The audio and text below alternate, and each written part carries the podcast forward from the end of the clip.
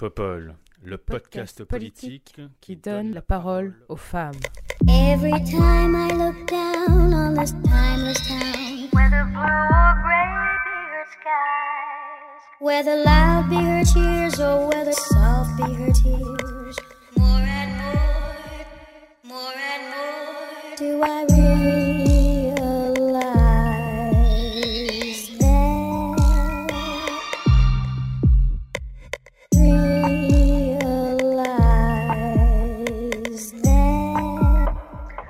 Bonjour, bonjour, bienvenue sur ce nouvel épisode de Popol, le douzième épisode de la deuxième saison. Pour ce nouvel épisode, j'ai le plaisir d'accueillir Héloïse Cazot.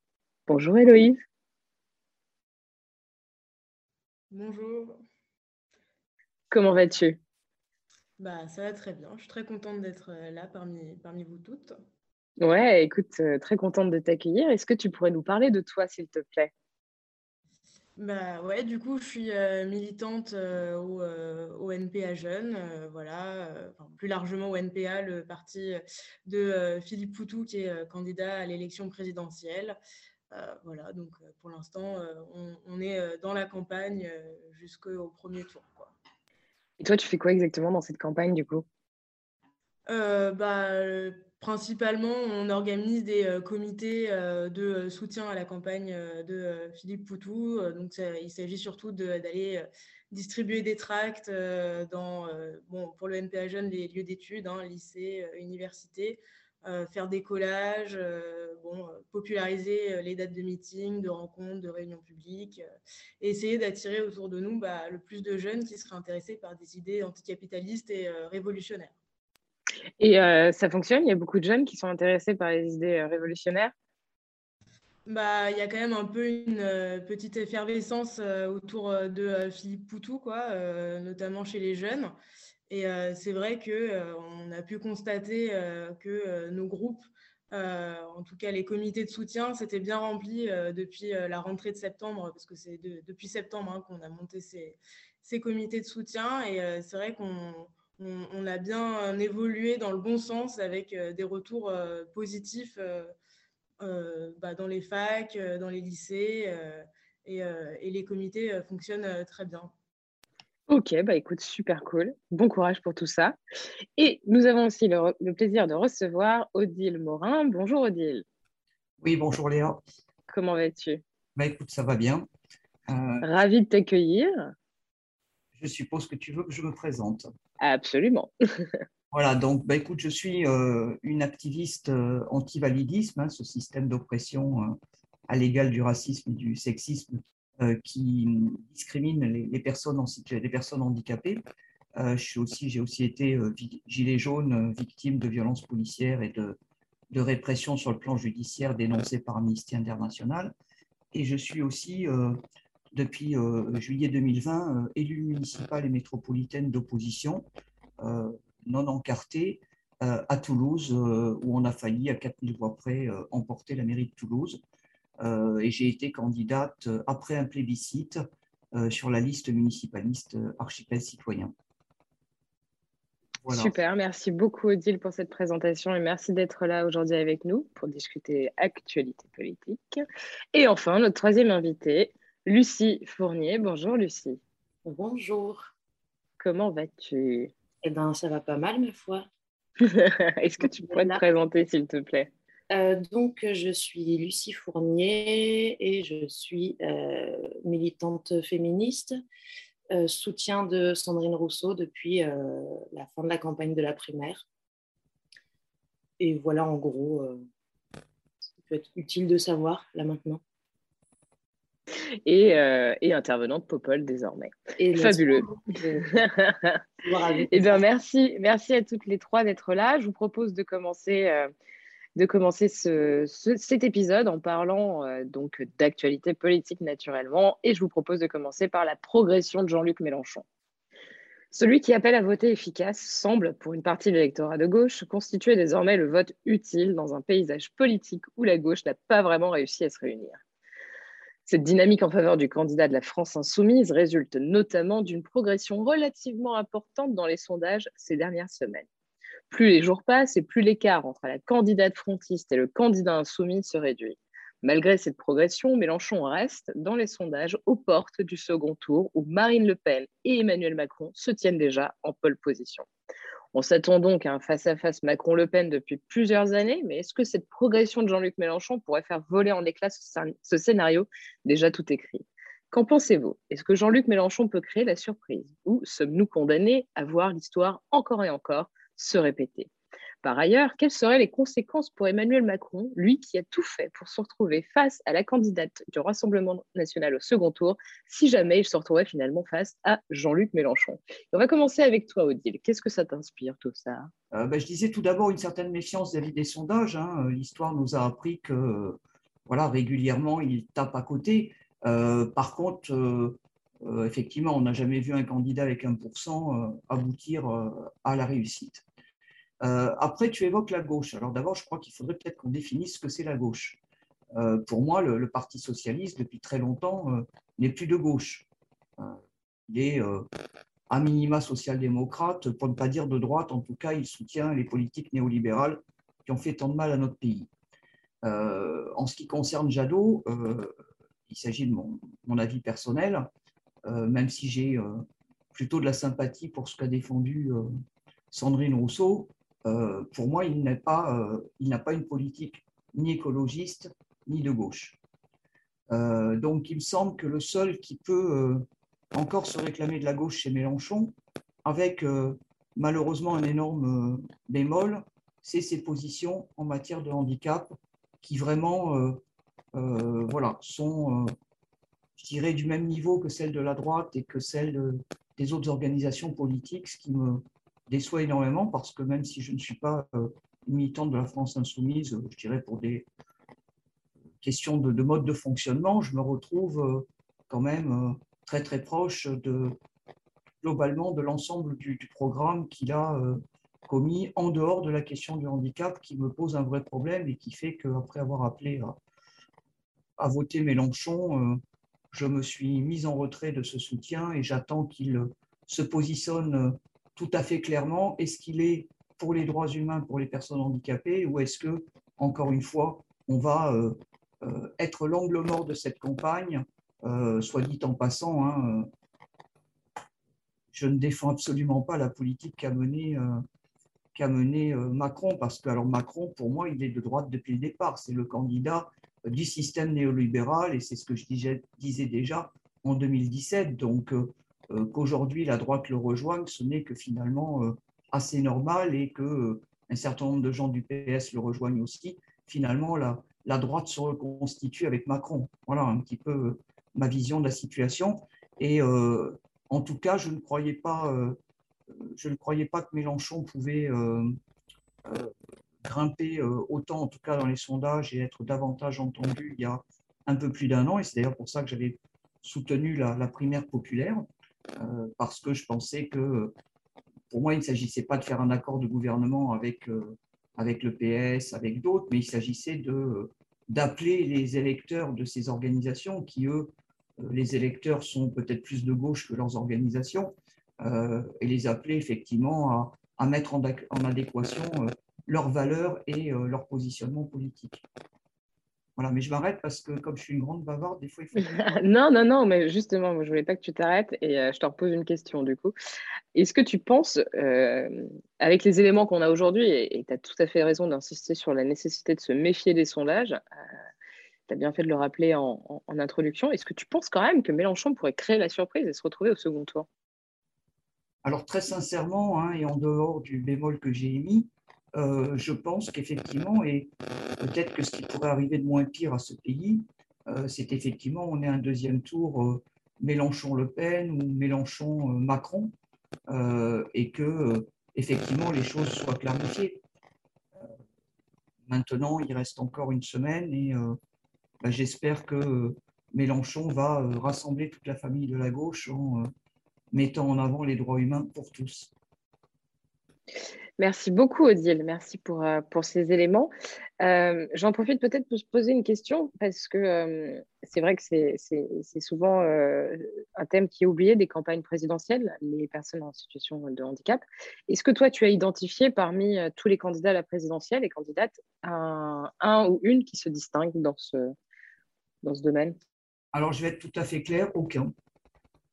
Enfin, si, ils se distinguent tous par des approches hyper validistes et par une incompréhension. Euh, c'est-à-dire qu'en fait, ils en sont encore à euh, la fatalité médicale. Euh, bon, ben, c'est triste, mais les vies de souffrance, enfin là aussi, hein, sur les représentations, forcément, être une personne handicapée, et ça dépasse le champ politique, c'est une vie de souffrance et personne n'a envie de se retrouver handicapé, plutôt que de se dire ben, qu'est-ce qu'on fait pour que notre société, elle prenne les grands, les petits, les gros, les, les euh, dépressifs, euh, ceux à qui manque une jambe, euh, ceux qui ne voient pas bien, parce que c'est ça finalement le validisme. C'est montrer que c'est juste des choix de société, d'organisation de la société qui font que ben, la société, elle va être adaptée à certains et pas à d'autres.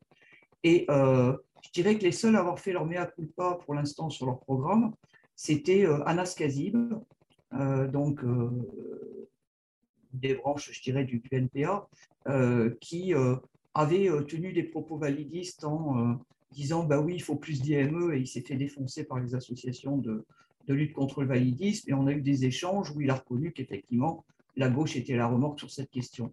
Et aujourd'hui, euh, je dirais qu'on a du mal à. parce qu'il y a un manque de dialogue, hein, tout simplement, parce que une des difficultés qu'on a en France aujourd'hui, c'est que les organisations, les, partis politiques se tournent vers les organisations qui prétendent représenter les personnes handicapées. Or, ces organisations, quelles sont-elles? Ce sont des organisations gestionnaires d'établissements spécialisés qui euh, donc sont en plein conflit d'intérêts en prétendant représenter les personnes. C'est un peu comme si demain en France, euh, on laissait le MEDEF parler pour les ouvriers ou si on laissait les matons parler pour les détenus. Euh, ça ferait un tollé énorme. Ben, quand il s'agit de handicap, d'un seul coup, non, finalement, les personnes handicapées, elles ne peuvent pas s'exprimer. Euh, hein, les trisomies qui sont euh, trop bêtes pour pouvoir aller à l'école. Ben oui, sauf qu'en Espagne, par exemple, il y en a qui sont à l'université et qui font des études supérieures. Euh, mais déjà, si on n'apprend pas à un gamin à lire, à écrire, ce qui est le problème quasiment dans les IME, ben c'est sûr qu'il n'aura pas la possibilité de s'exprimer plus tard.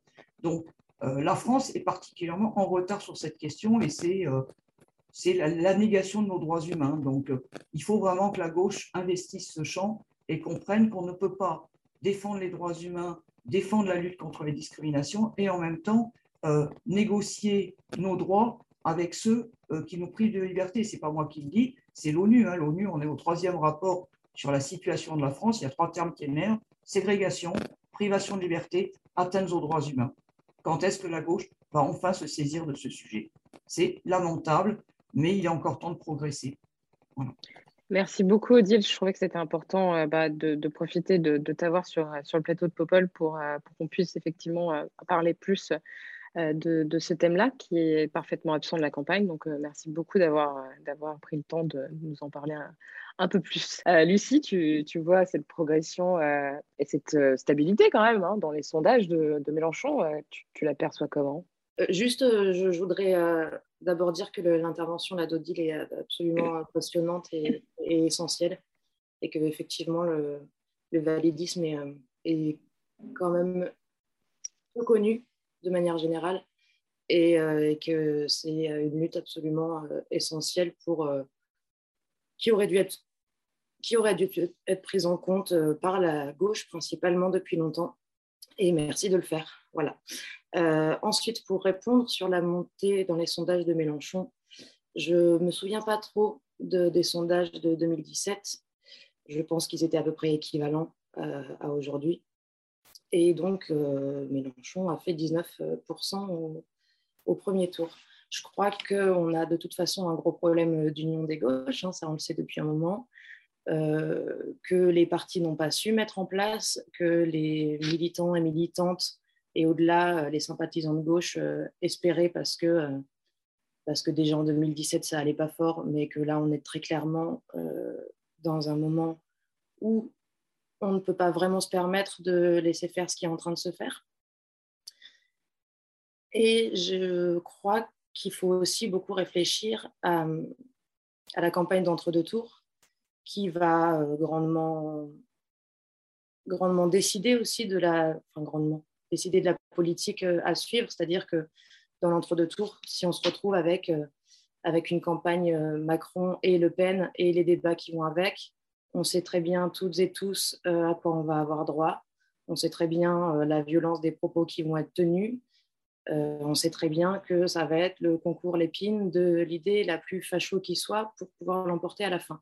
Et très franchement, je pense qu'on a eu assez mal ces derniers temps, qu'on est passé, qu'on a subi beaucoup toutes ces, euh, toutes ces mesures de droite, hein, parce que clairement, euh, Macron n'est pas ni de droite ni de gauche, il est quand même bien, bien à droite, que la montée euh, du, du, Rassemblement national et l'émergence de Zemmour, c'est très clairement de son fait à lui, qui se cache depuis le début derrière la potentialité d'un barrage républicain au second tour en 2022, exactement comme il l'a fait en 2017 et comme tous les partis politiques le font depuis des années. Donc on va juste arrêter de se voiler la face. Euh, là, on va droit dans le mur. Et nous, on aimerait bien juste que, euh, que les questions de gauche, les vraies, soient remises un peu sur la table, que ce soit la justice sociale, que ce soit le validisme, le féminisme, que ce soit la lutte contre les inégalités. Je crois que c'est ça qui porte aujourd'hui la plupart de, d'entre nous et puis beaucoup de gens qui se sont désintéressés à la politique, les abstentionnistes que personne n'a réussi à récupérer au passage parce que cette campagne, ça a été euh, des luttes de pouvoir plus que euh, ce qui est censé être la politique, je crois, c'est-à-dire euh, un combat pour la plupart, pour les gens et pour permettre aux personnes de bien vivre, d'être un maximum sereine, même si c'est pas facile, et d'accompagner en fait. Et là, on est dans des luttes de pouvoir, on est dans du dans, dans, l'exercice total du, du, patriarcat politique qui est, euh, qui est de la domination, qui est de l'oppression. Et, euh, et, je crois qu'à un moment donné, il va falloir que ça s'arrête. Donc, euh, je dois avouer que, que la perspective d'un second tour dans lequel serait Mélenchon euh, me porte à croire que les débats qui nous intéressent pourraient être mis sur la table et, euh, et que la politique qui suivrait ensuite, quel que soit le résultat du second tour, s'en porterait sûrement mieux, parce que de toute façon, ça ne peut pas être pire que, que, que, là où on va. Et, euh, et par rapport au point de vue féministe qui est le mien, je, j'aimerais que ce soit vraiment, vraiment plus, euh, plus porté, qu'on arrête avec, euh, avec euh, des, boys clubs qui, dirigent les partis, qui dirigent les gouvernements. Et, ça, je crois que tout le monde a à réfléchir sur cette question, y compris la FI, mais qui a l'avantage d'avoir des, des, femmes qui sont, qui sont hyper importantes, hyper intéressantes et qui, qui portent ces combats-là. Et je crois que ça, c'est essentiel. Ouais, c'est clair, la nécessité de, recentrer euh, la gauche sur les combats, en fait, hein, les combats euh, sociaux euh, et de lutte contre la discrimination, quelle qu'elle soit, ça c'est certain. Pour revenir ouais, sur, la, sur la, dynamique un peu Mélenchon, je allée voir justement les, les sondages de 2017 à 10 jours près il était à 19% quand même, hein, à moins de 10 jours, euh, à 10 jours du scrutin. Il est vraiment vachement plus bas quand même là, euh, clairement, euh, par rapport à ce qu'il, ce qu'il, par rapport au niveau où il était à 10 jours du scrutin en 2017. Là, il est à 15,5 et en 2017, il était à 19. Je vois qu'il était même monté à 19,5, genre 6 jours avant le scrutin, ce qu'il a fait finalement. Donc, bon, à suivre. je crois que pour être qualifié au second tour, là, il lui faut 18% de mémoire. Donc, je trouve ça intéressant. Euh, bon, on en est encore assez loin, effectivement, mais euh, toi, Héloïse, est-ce que tu penses que ça peut, euh, ça peut prendre, en quelque sorte? Parce que moi, j'ai le sentiment que, OK, en 2017, il y avait eu un petit peu de vote utile, enfin, comme on aime bien l'appeler, au, profit, au profit de Mélenchon. en tout cas, moi, je me souviens, par exemple, j'avais fait une partie de la campagne de Benoît Hamon. Il y avait beaucoup, beaucoup d'électeurs et d'électrices qui me disaient non, mais pour moi, ok, Hamon est bien sympa, mais il n'a aucune, euh, aucune, enfin, aucun, aucune chance de passer, donc euh, je vais voter Mélenchon. Et il y a eu quand même déjà pas mal de reports de voix, enfin, en tout cas, moi, de mon entourage, j'avais remarqué au profit de Mélenchon du côté de, de Benoît Hamon, par exemple. Est-ce que, est-ce que ce, ce, ce, vote utile, qui lui, il appelle efficace, enfin bon, voilà, on va pas se mentir, c'est quand même plutôt du vote utile, qui est basé sur sa progression dans les sondages, c'est quelque chose qui est plus présent ou moins qu'en 2017, Héloïse? Enfin, disons qu'on dit, enfin, bon, le Mélenchon, il monte, mais bon, on vient de regarder les chiffres euh, du sondage, euh, il monte pas tant que ça, quoi, en sachant que il faut peut-être aussi poser la question de euh, qu'est-ce qui s'est passé post-2017 euh, au niveau de Mélenchon, parce qu'il y a quand même 7 millions de personnes qui ont voté pour lui. Alors, vote utile, pas vote utile, il y a quand même des gens qui étaient convaincus de, de, cette campagne il faut quand même dire que euh, après 2017, Mélenchon, il a quand même pas construit grand-chose. Euh, on l'a pas vu euh, énormément euh, dans des luttes, à part faire quelques apparitions dans des manifestations qui avaient des fortes potentialités de réussite, quoi.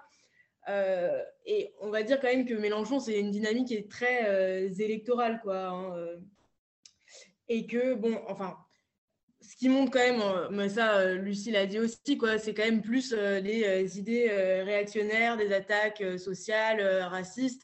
bon, Mélenchon, 15% dans un sondage, pas sûr que ce soit une émulsion particulière, quoi. En sachant que bon, nous, on ne défend pas le vote utile. on sait qu'on est crédité de 1% de voix dans les sondages et tout ça. Nous, on ne pense pas que voter Mélenchon, euh, pour faire euh, barrage à Le Pen, euh, ce soit un vote utile parce qu'on ne pense pas que ce soit dans une société capitaliste. Donc Mélenchon est un politique capitaliste. on ne pense pas que ce soit dans une société capitaliste qu'on va pouvoir changer le sort de toute la population, quoi, des travailleurs, des travailleuses et tout. Enfin, comment dire C'est vrai que voter utile Mélenchon, bon, c'est un peu, euh, ce serait illusoire de dire euh, oui, oui, votez Mélenchon et votre vie va changer. Quoi. Enfin, Mélenchon, il le dit lui-même. Quoi. Moi, la présidence, euh, ce sera des kilomètres de manifestations en moins. Mais on n'est pas du tout d'accord avec ce programme parce qu'on pense que c'est justement des luttes, des grèves, des manifestations et des mobilisations. Bah, de militants politiques et associatifs qui va vraiment permettre de faire avancer les choses en sachant que Mélenchon a déjà largement participé au gouvernement précédent, pour euh, ne citer que euh, son apparition dans le gouvernement Jospin euh, au début des années 2000. Ça fait un petit moment, mais bon, il était au PS, il a fait le front de gauche et tout. Enfin, je veux dire, il est quand même, c'est une tête très connue, quoi. donc non, en fait, le, vote utile, non, on ne le défend pas et on défend plutôt un vote qui permettrait de, mettre, de faire émerger des idées un peu radicales et différentes. Et on pense que le NPA ou Lutte ouvrière, par exemple, sont des, candidats à ce véritable changement. Quoi. Et euh, voilà, je ne sais pas si j'ai très bien répondu à toute la question. Un peu si, si, si. Si, mais la question aussi, c'est toi, comment tu vois les choses? Est-ce que tu penses que, euh, au-delà du fait que, ça on a bien pigé, que le NPA appelle pas à voter utile euh, pour Mélenchon, est-ce que tu penses qu'en dehors des, des, militants et militantes du NPA, peut-être euh, des personnes que tu côtoies en dehors de, ce, cercle, de ce cercle militant. Est-ce que tu n'as pas l'impression qu'il y a quand même euh, une, certaine, euh, ouais, une certaine prise de conscience à gauche qui, qui considère que bah, comme on n'est on pas arrivé à faire une union, quelle qu'elle soit, bah, finalement, les gens se disent Allez, je vais voter Mélenchon C'est vrai que. Bon, enfin, il y a beaucoup de, personnes, enfin, que ce soit sur Twitter ou même en, en, physique, quoi, qui disent euh, Moi, mon candidat de cœur, c'est Poutou. Je suis d'accord avec euh, le programme de Poutou, les idées de Poutou. Et euh, par contre, je vais quand même voter Mélenchon. Quoi. Et c'est vrai que, bon, voilà, nous, ce qu'on leur répond, c'est notre, notre argumentaire sur, sur le vote utile, quoi. Parce que, on ne pense pas que ce soit utile et dans l'intérêt de, de, tous de voter Mélenchon à tout prix, en sachant que, enfin, je veux dire, il n'y a, pas eu une énorme progression depuis 2017 et ce qui pourra créer la surprise? Bon, euh, on n'est pas dans la. je ne vais pas faire de politique fiction, mais euh, je ne suis pas sûre non plus. Quoi. La question, elle se posera euh, le, soir du 9 avril, à, mon humble avis. Quoi. Ouais, bah on va voir ça effectivement de très près, puisqu'en plus c'est bientôt. Odile, je te voyais pas très convaincue, je te voyais un peu tourner la tête pendant que Héloïse parlait. Tu, tu veux peut-être réagir un peu à tout ce qui s'est dit? Alors moi, je, suis très très embêté parce que, comme vous l'avez compris, j'ai un, problème avec une partie du programme de Mélenchon, mais dans l'absolu, je veux dire, D'abord, il y a des enjeux, je pense, cette année qui n'existaient pas il y a quelques enfin, qui, pas qui n'existaient pas, mais qui n'avaient pas émergé il y a quelques années. Moi, je voudrais quand même rappeler le rapport du GIEC. Dernier rapport du GIEC, euh, c'est catastrophique. Et euh, j'ai beaucoup de mal à comprendre que cette question-là, elle ne soit pas au cœur de la campagne. Au cœur de la campagne, non pas pour faire de l'écologie pour les bobos, hein, mais pour avoir un programme qui, euh, à la fois, ben, fin du mois et fin du mois. Quoi. Enfin, je veux dire, euh, euh, on peut faire de l'écologie en ayant une approche sociale, c'est-à-dire en considérant que euh, les plus grands pollueurs, d'abord, ne sont pas les plus pauvres, mais bien au contraire les plus riches, et que ce qu'il faut stopper, c'est la consommation des plus riches et réorienter la consommation des plus pauvres déjà en supprimant la publicité, qui est un appel d'air énorme à acquérir des biens qui sont inutiles, pour ne pas dire quand on parle d'alimentation qui sont nuisibles à la santé de l'humain, euh, on, a, euh, on va dans les euh, dix prochaines années affronter des crises, des crises majeures. Enfin, moi, j'ai vécu dans le sud-est, j'étais à côté de Vaison-la-Romaine, à Orange, quand il y a eu ces inondations catastrophiques. Je crois que les gens, et puis il y a eu des inondations dans l'Aude l'année dernière, enfin, je veux dire, on continue à construire n'importe comment, on n'anticipe rien, c'est le pognon avant tout le reste, et chacun est dans son guidon et refuse de voir euh, bah, qu'il y a un enjeu majeur. Et là-dessus, effectivement, euh, je dois dire que le, programme de bifurcation écologique et euh, de, notamment de, remettre en place des paysans, parce que ça aussi, je veux dire, quand est-ce qu'on va s'approvisionner local en cessant de produire avec des intrants en pagaille qui provoquent des maladies de Parkinson? Ma mère est morte d'un Parkinson je veux dire, euh, à l'âge de 50 ans. Donc, euh, je, suis particulièrement sensibilisé à ces questions. Et euh, voilà, je, pense aussi que Mélenchon a quand même, les équipes de l'AFI ont fait un travail de terrain, peut-être plus que d'autres organisations politiques sur la question de l'abstention. Simplement, le problème, bah, c'est qu'ils s'y sont pris trop tard. Ça fait cinq ans que ce travail aurait dû être fait. Et nous, vous voyez, c'est par exemple le travail qu'on fait avec le groupe politique dont je fais partie, archipel, enfin, issu d'archipel citoyen, c'est d'être présent sur le terrain, même si euh, les élections municipales ne seront que dans 4 ou 5 ans, euh, parce que c'est aux côtés des habitants et en, leur, euh, en, partageant avec eux nos expériences et eux avec nous, parce qu'ils ont aussi beaucoup à nous apporter sur bah, ce qu'ils ont à, défendre comme solution pratico-pratique sur leur vie quotidienne. Et donc, pour moi, c'est des enjeux majeurs. Et puis effectivement, il y a cet enjeu de euh, l'approche intersectionnelle euh, des discriminations, euh, qui est aussi un enjeu majeur de façon à, faire progresser la société et arrêter de faire que, effectivement, la norme et l'idéal à atteindre, ce soit le mâle blanc valide, productif, parce que dire que, comme le dit le MTA, Mélenchon n'est certes pas anticapitaliste au sens où il ne remet pas en cause, par exemple, la propriété privée ou d'autres choses. Moi, je ne suis pas, euh, je suis pas anticapitaliste à ce point. Alors après, euh, je n'ai pas une énorme culture politique, euh, mais je pense que déjà, lutter contre bah, l'excès de richesse et de pouvoir d'un certain nombre et rééquilibrer les enjeux et puis faire que le but d'une vie, ce ne soit pas d'accumuler des richesses, euh, déjà, pour moi, c'est un signal important et je pense qu'il n'y a pas photo entre ce que peuvent proposer euh, euh, Le Pen, parce que Le Pen, c'est une politique de droite. je veux dire, il suffit d'examiner tous les votes de Le Pen au niveau européen ou ailleurs. À chaque fois, ils ont choisi le camp bah, des grosses entreprises, des boîtes du CAC 40 et le camp de la régression sociale et de la régression des droits des, populations, y compris des celles qui sont les plus fragilisées. Euh, et euh, Macron, bah, Macron, c'est un désastre. Enfin, moi, euh, tout à fait clair, hein, j'ai voté Mélenchon en 2017 au premier tour, même si à l'époque son programme handicap n'était pas génial non plus, mais je m'étais dit ça, ça, s'améliorera et c'est d'ailleurs pour ça que j'ouvre ma gueule aujourd'hui, parce qu'il est hors de question qu'on fasse 50 plus comme ça. mais Macron, déjà, bon, j'avais bien compris que le néolibéral qu'il était et que le roi de la Startup Nation, n'apporterait que euh, du désespoir sur le plan économique et sur le plan social. Par contre, ce que j'avais sous-estimé, et ça, en ça, il est particulièrement dangereux, c'est le recul phénoménal sur le plan des libertés que nous avons vécu. Et je veux dire, moi j'ai 58 ans, j'ai jamais eu de casier, j'ai jamais été, je veux dire, condamné pour quoi que ce soit. J'en suis à cinq procès correctionnels simplement parce que je défends les droits des personnes handicapées. On a, pour protester justement contre la politique de recul que nous a qu'on a encaissé avec, avec Macron parce qu'il ne s'est pas contenté de ne pas faire progresser les choses avec sa soi-disant priorité handicap. J'ai d'ailleurs souvent dit que euh, la seule priorité handicap qu'on a vue, c'est qu'on est devenu égaux des valides pour se faire défoncer la gueule en manifestation et pour se faire condamner. C'est le seul domaine dans lequel la politique du handicap a, progressé, pas sur le reste. Donc, euh, euh, il y a un recul énorme et toutes les lois qui ont été votées sont, façon affligeantes. Et puis, la manière dont la crise sanitaire a été gérée, clairement, on a choisi de sacrifier les vieux et les handicapés. Je veux dire, euh, cette histoire de retrait du masque en intérieur alors que les contaminations explosent, euh, la manière dont on a fait monter les mouvements anti-vax, dont on a fait monter l'extrême droite, parce que je suis au regret de, constater que beaucoup, euh, trop de mes camarades de Gilets jaunes, croyant avoir affaire à...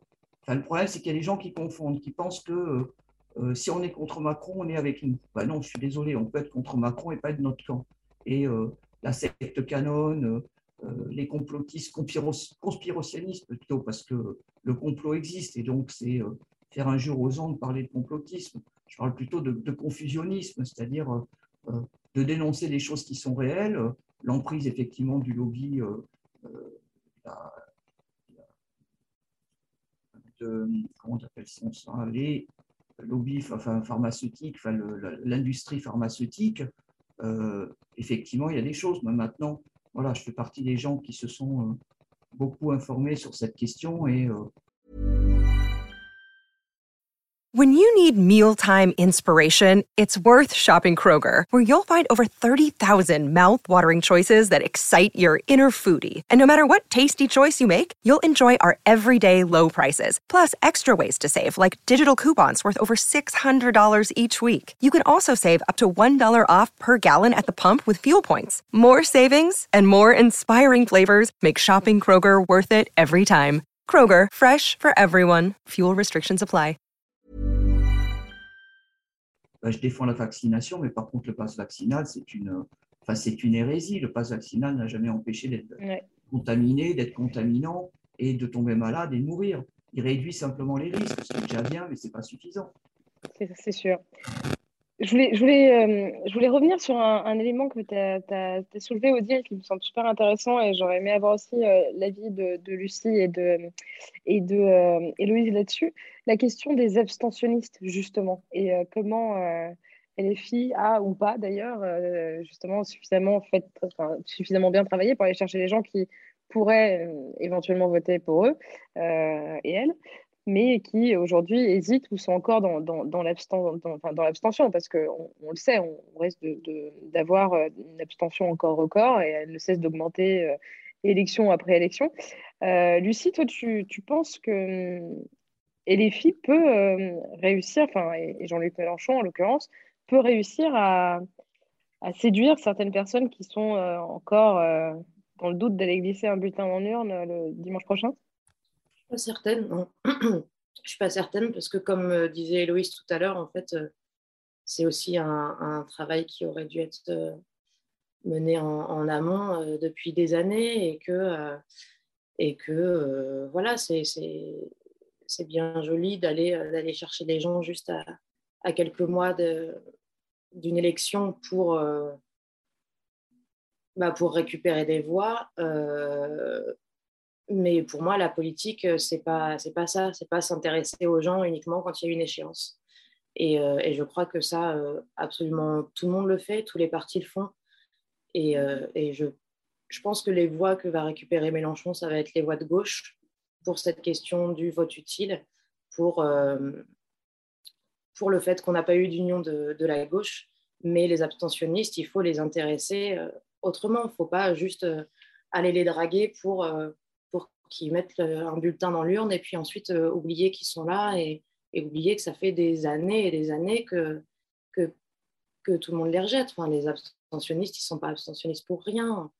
Les, les jeunes, les personnes dans les quartiers, tous les gens qui sont oubliés par, par les politiques sociales, tous les gens qui sont, qui sont qui ne se reconnaissent pas dans les, dans les politiques actuelles, qui voient que personne ne fait rien justement pour le réchauffement climatique, que ce n'est absolument pas un sujet, alors que, alors que bah, ça va très très mal se passer en fait si on, continue comme ça et avec des politiques de droite qui en effet ne s'intéressent qu'à faire de l'argent et à, et à continuer à faire monter les capitaux, euh, bah, très clairement le, le travail à faire avant. Et du coup, euh, je ne crois, pas que, les abstentionnistes vont venir maintenant et ce n'est pas dix jours euh, de l'élection que, ça va se réveiller. Et ça, c'est un, une immense erreur de la gauche depuis des années. Et c'est justement ce que Sandrine Rousseau a apporté pendant la primaire.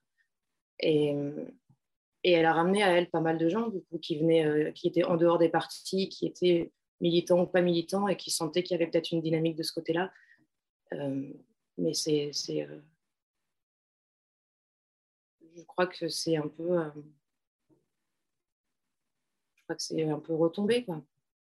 Enfin, retombé. Là, du coup, j'ai l'air complètement déprimée. Ah. un peu, en vrai. Je confirme.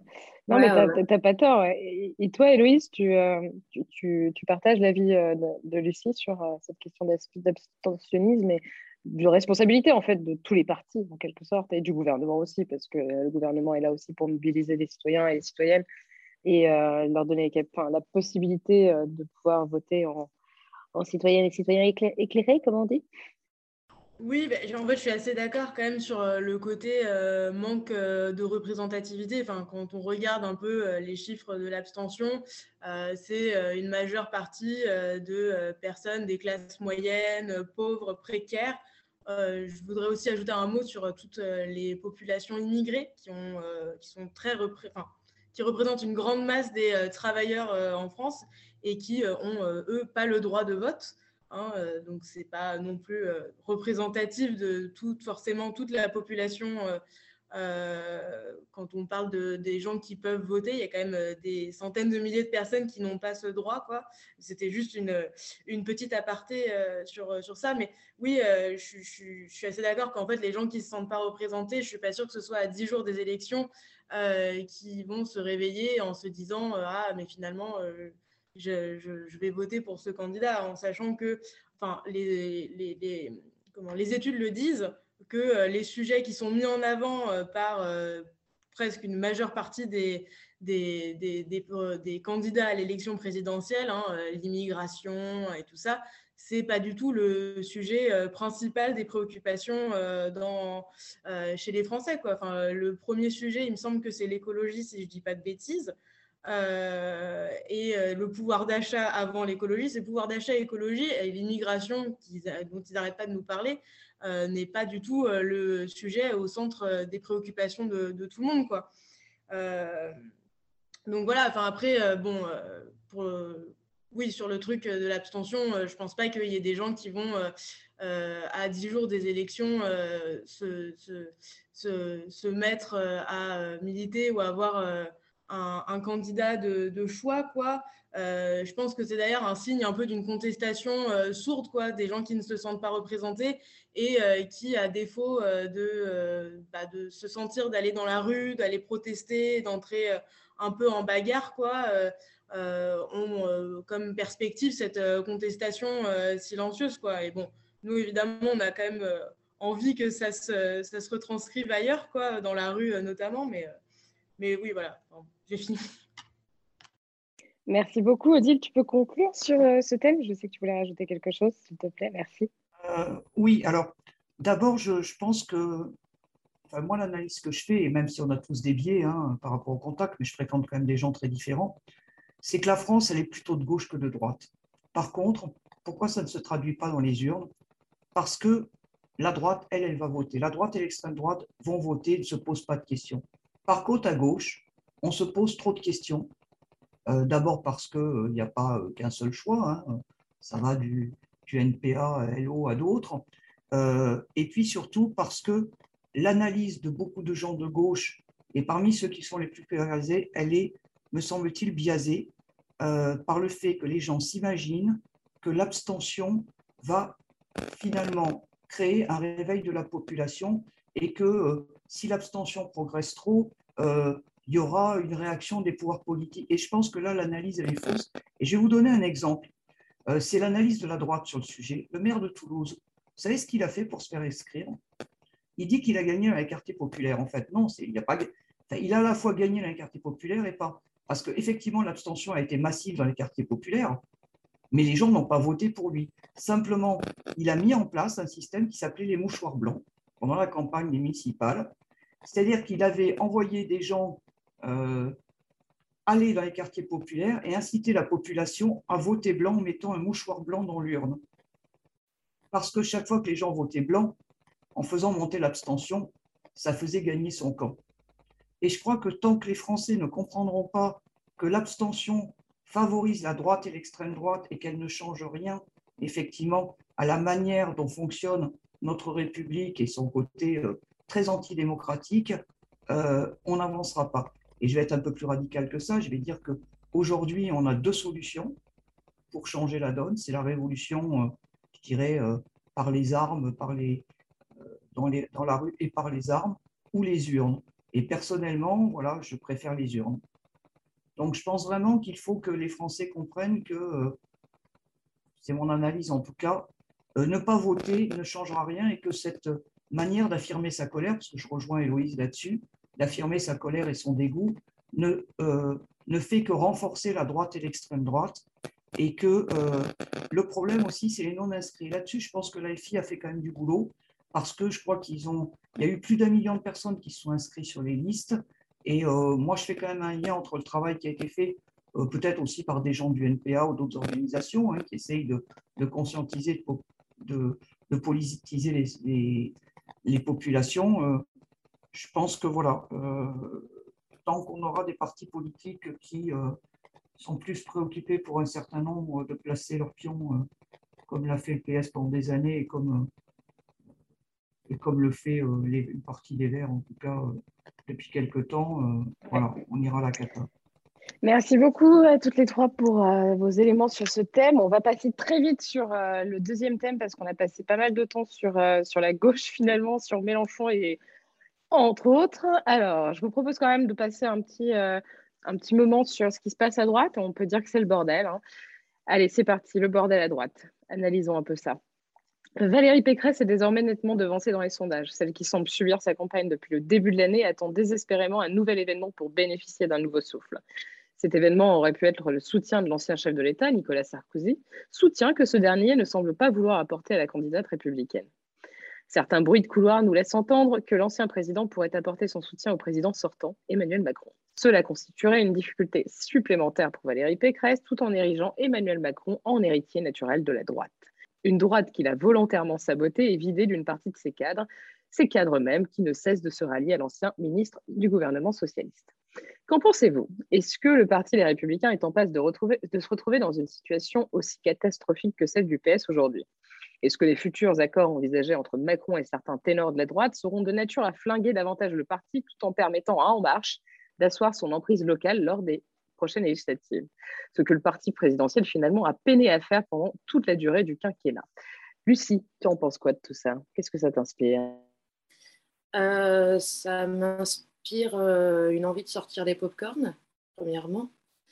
Et, euh, ensuite, je, pense qu'en effet, LR risque de rejoindre un petit peu le PS sur la, la pente descendante, qu'en même temps, comme on l'a dit plusieurs fois, Macron est de droite. On sait très bien quel a été le rôle de Sarkozy aussi dans le, quinquennat de Macron. Quel moment euh, Sarkozy pourrait euh, soutenir Pécresse alors que alors qu'il y a de grandes chances pour que, pour que Pécresse fasse un score bien plus bas que prévu, que évidemment il y a des calculs sur les législatives, et qu'il euh, est en bonne entente euh, avec Macron depuis un certain temps. Enfin, on, voit, on a vu la transformation de Macron qui s'est euh, sarkozydée au, fur et à mesure du temps, des mesures que, que Sarkozy aurait sûrement adoré prendre, Macron les a prises.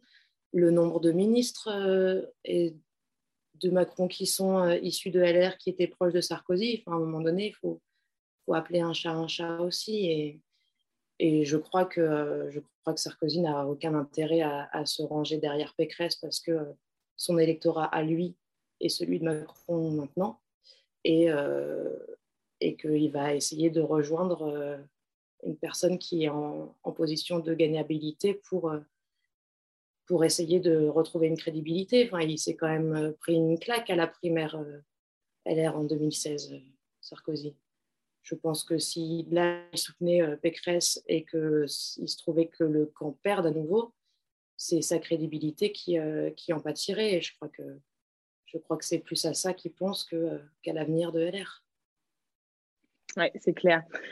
Toi, Héloïse, tu, tu, savoures ça aussi, hein, comme Lucie qui a décidé de sortir les popcorn Oui, bah après, euh, enfin, bon, je pense quand même que euh, que ce soit LREM, LR, le RN, le, le, parti de Zemmour, enfin, ils, ils sont morcelés, euh, oui, pour savoir qui obtiendra le trône de président. Par contre, euh, ils défendent à peu près tous quand même euh, les mêmes euh, idées à plus ou moins certains, certaines nuances ou certains degrés. Quoi. C'est quand même un peu la question de qui accédera au poste suprême. et c'est vrai que Macron a une façon très à lui de siphonner les, les, gens, les, les, élus de droite. Quoi.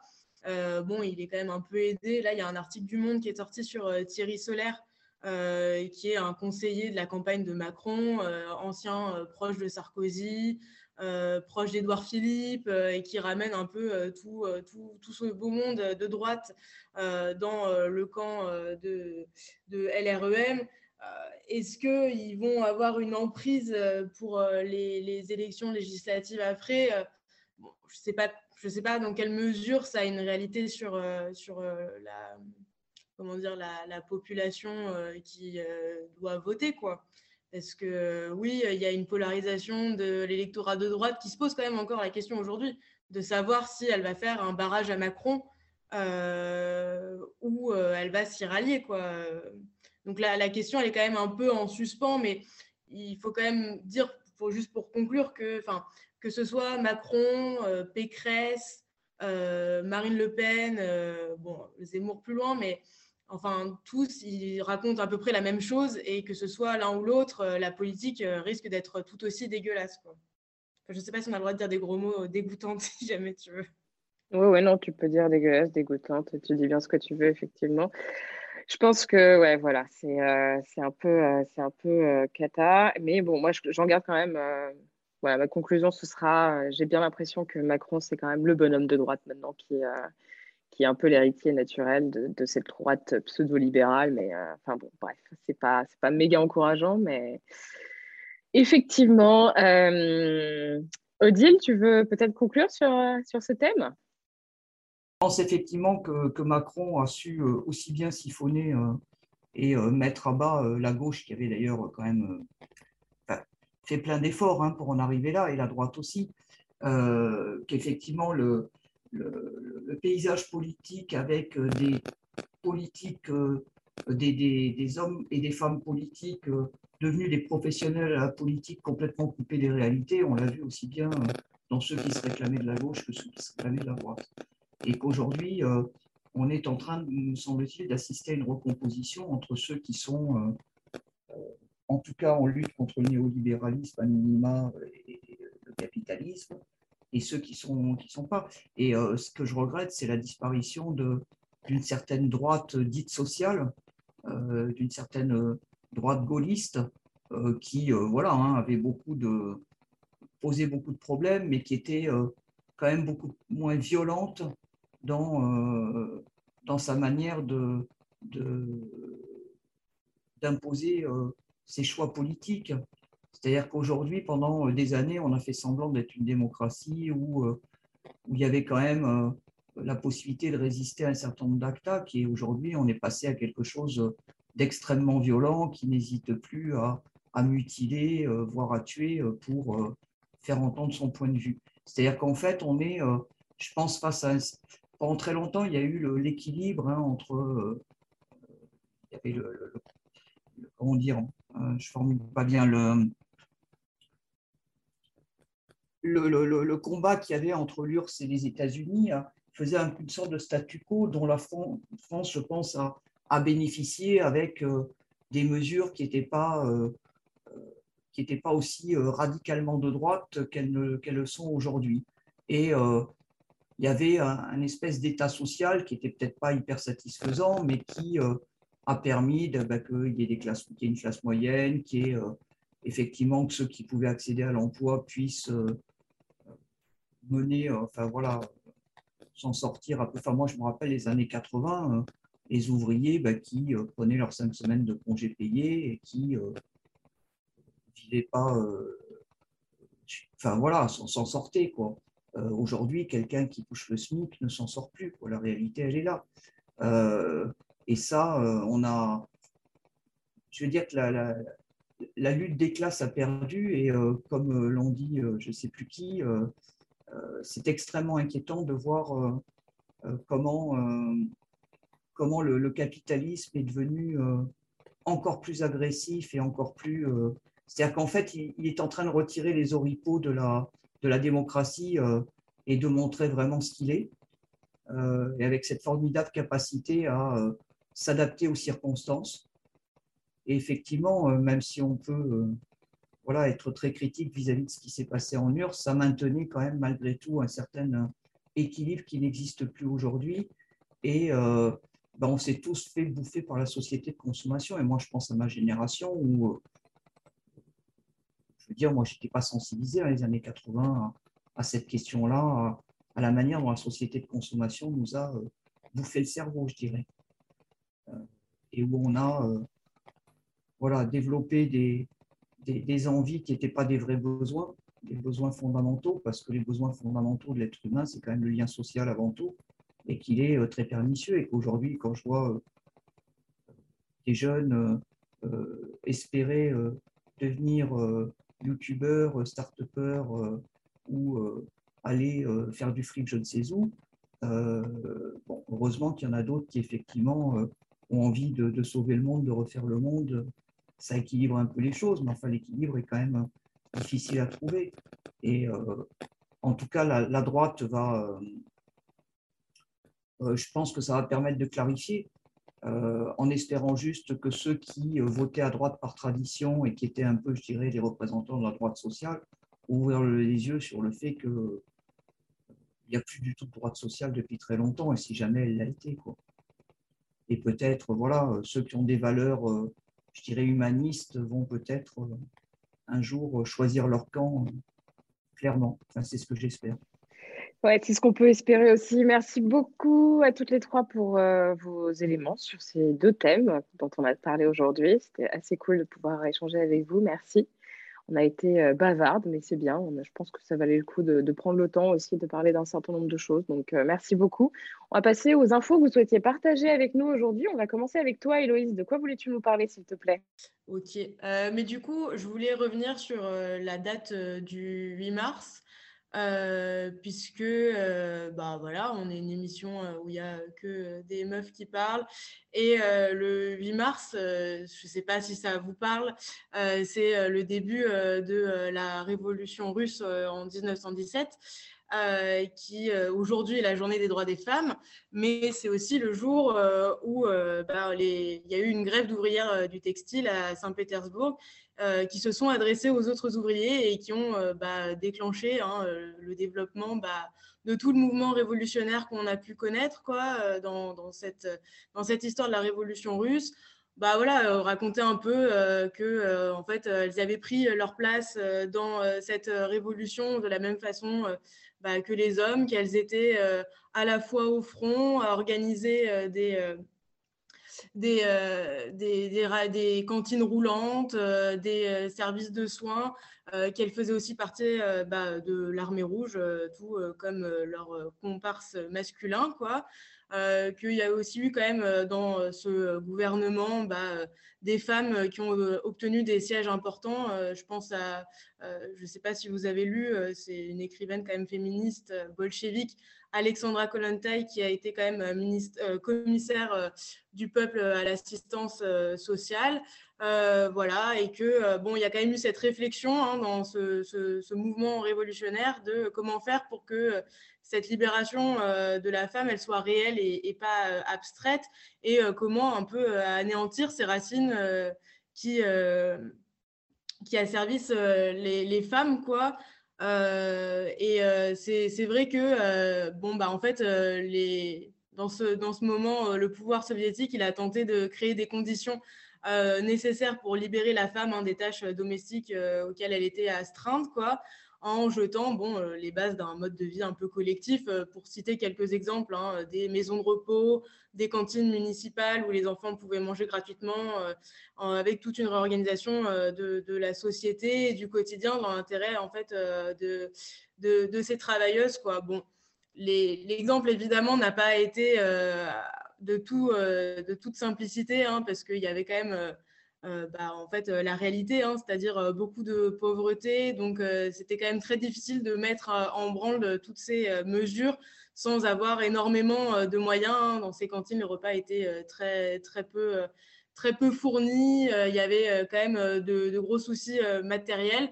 Mais bon, voilà, en fait, c'était un peu pour, pour, juste pour conclure, du coup, juste pour dire que c'est un bel exemple, je trouve, quand même, de, lutte où les femmes, elles ont eu leur place au premier plan. Et en fait, ça donne quand même de, des perspectives assez réjouissantes pour, pour la suite, quoi. Voilà, j'ai fini. Merci beaucoup. Odile, de quoi voulais-tu nous parler, toi, s'il te plaît? J'avais prévu parler de validisme, ce que j'ai commencé à faire. je vais quand même voilà, rester sur ce sujet euh, que j'ai un tout petit peu préparé, euh, pour dire que la, lutte contre le validisme, c'est quoi le validisme? C'est un système d'oppression et de discrimination contre les personnes handicapées, à l'égal du, racisme et du sexisme. Et euh, bah, je voulais pousser un, coup de gueule contre les partis qui, qui se réclament de la gauche et des droits humains et qui tranquillement tokenisent et reprennent, tokenisent en reprenant le vocabulaire de, de nos luttes euh, en utilisant des termes de validisme, désinstitutionnalisation, mais euh, ne maîtrisant pas les concepts et n'ayant pas travaillé le sujet, on arrive à publier des programmes qui défendent tout et son contraire, et notamment euh, la poursuite de la ségrégation des enfants et des adultes handicapés mis à l'écart de la société dans les établissements spécialisés et qui ne proposent pas, qui ne mettent pas en avant des propositions qui permettent de se donner les moyens, quel que soit le type de handicap. Et on peut, euh, je pourrais développer auprès de tous ceux qui voudront, euh, de se donner les moyens de vivre dans la communauté avec tous les accompagnements nécessaires euh, pour justement participer à la vie en société à égalité avec les autres. Alors, Jadot a tout à fait, il y a quelques jours, commencé à faire un petit mea culpa en parlant de désinstitutionnalisation, mais pour l'instant, il n'a pas clarifié puisque son, programme n'a pas été mis à jour et dans son programme, il, propose de euh, euh, continuer à financer des établissements, euh, voilà, des lieux de ségrégation. donc, et quant à Mélenchon, ben alors Mélenchon, pour l'instant, le silence commence à, ressembler fortement à du mépris. Alors j'entends qu'il soit particulièrement chargé, mais j'entends que le côté gazeux de la FI puisse expliquer, mais ça peut quand même pas justifier euh, d'avoir fait appel à des militants qui ne maîtrisaient pas le sujet et qui en sont arrivés à pondre un programme validiste contraire à, nos droits fondamentaux. Euh, et finalement, euh, les organisations de gauche se retrouvent à pas faire mieux que la droite. Et moi, je me rappelle des cris d'Orphée quand Zemmour a dit que oui, tous les enfants n'avaient pas leur place à l'école. C'est quand même ce que proposent tous les candidats qui se revendiquent de la gauche. Donc, ce n'était pas la peine de pousser des cris d'Orphée quand ça les arrangeait de taper sur Zemmour, contre qui, bien entendu, je suis tout à fait prête à taper encore plus fort que s'il le faut. Euh, mais euh, en fait, il faut savoir quand même que, en ce qui concerne la France Insoumise, c'est depuis mai 2021 qu'on a proposé, euh, en organisation et d'autres organisations de lutte contre le validisme, de venir effectivement faire participer à la compréhension. Il n'y a que Daniel Obono qui a auditionné Elisa Rojas euh, jeune avocate euh, qui est un peu le, fer le lance du, combat contre le validisme et qui euh, effectivement s'est intéressé à la question, mais on a au sein de l'équipe Mélenchon des gens qui sont encore dans une vision institutionnelle, que ce soit pour les vieux et les handicapés. Et bah donc, je souhaite là aussi hein, pointer le fait qu'à très haut niveau, et c'est peut-être ça qui bloque, notamment le directeur de campagne Manuel Bompard, qui est averti de mai 2021 de, l'enjeu et qui, malgré nos demandes, il n'est même pas capable, vous voyez, des trucs tout bêtes, que la communication du parti euh, veille à décrire l'ensemble des images sur Twitter pour pas exclure les militants euh, aveugles du débat politique. Donc il y a deux enjeux majeurs hein, pour conclure pour nous. Euh, c'est la question, deux enjeux majeurs qui ont été mis en avant par l'ONU, c'est que les organisations gestionnaires cessent de parler à la place des concernés et que ce soit les personnes directement concernées qui soient représentées et qui participent aux décisions concernant les politiques du handicap, et puis qu'on arrête de, poursuivre euh, la création d'établissements euh, spécialisés euh, qui n'ont pas lieu d'être si on se donne enfin les moyens d'avoir tous les accompagnements dans la, dans la vie, dans la communauté. Merci beaucoup, Odile. Et enfin, Lucie, pour conclure cette émission, de quoi voulais-tu nous parler, s'il te plaît? Eh ben, du coup, moi, je vais rebondir un petit peu sur ce qui a été dit là en, et, sur le reste de l'émission en mettant en avant l'importance euh, pour chacun et chacune d'exprimer sa voix au quotidien, de ne pas laisser justement euh, les partis politiques euh, sortir des programmes dans lesquels euh, on feint de s'intéresser à certaines choses par euh, opportunisme électoral, euh, les luttes contre les discriminations, quelles qu'elles soient, contre les LGBT-phobies, contre, contre le sexisme au quotidien, les violences sexistes et sexuelles, le, le validisme, c'est des choses qui doivent être prises en compte et prises en main tous les jours. On doit laisser la parole aux gens concernés, pas juste de temps en temps répondre à une question et laisser d'autres gens euh, prendre en main ces questions-là quand euh, c'est juste pour faire voter. Et, euh, et voilà, j'invite chacun et chacune à, militer, à prendre sa place. on ne nous laissera pas parler si on ne prend pas la parole. Donc, prenons la parole, essayons de lutter un maximum pour ce qui nous motive, pour ce qui nous meut. Et voilà, l'urgence est réelle le, réchauffement climatique est là, les discriminations sont pires qu'elles n'ont jamais été. Et, euh, voilà, il faut qu'on retourne la table, toutes et tous ensemble. Et je crois que c'est important. Et surtout, ne pas laisser des gens euh, faire du féminisme washing, du greenwashing. Euh, voilà, les, opportunistes et ceux qui protègent et ceux qui mentent à des fins électorales, on les voit aussi. Donc, euh, parlons à leur place. Absolument. Et c'est vraiment le bon moment pour, euh, pour insister là-dessus. Je vous remercie beaucoup, beaucoup à toutes les trois d'avoir pris le temps euh, ce samedi après-midi de venir papoter politique avec moi. C'était un véritable plaisir. Je vous dis à bientôt. Je vous souhaite une très belle fin de week-end. Et puis, bah, bon courage pour la suite. Et puis, bah, courage aussi pour tenir jusqu'à la fin de cette campagne qui est quand même pas fastoche. Et puis aussi pour maintenir la lutte et les combats au-delà de la campagne présidentielle, parce que c'est intéressant de voir que tout le monde s'intéresse à la politique euh, tous les cinq ans, mais en fait, la politique, ça se fait aussi, et as bien fait, vous avez bien fait d'ailleurs toutes les trois de le rappeler, euh, tout le temps. Voilà. je vous embrasse et j'espère que vous avez passé un bon moment. Et je vous dis à bientôt sur Popol.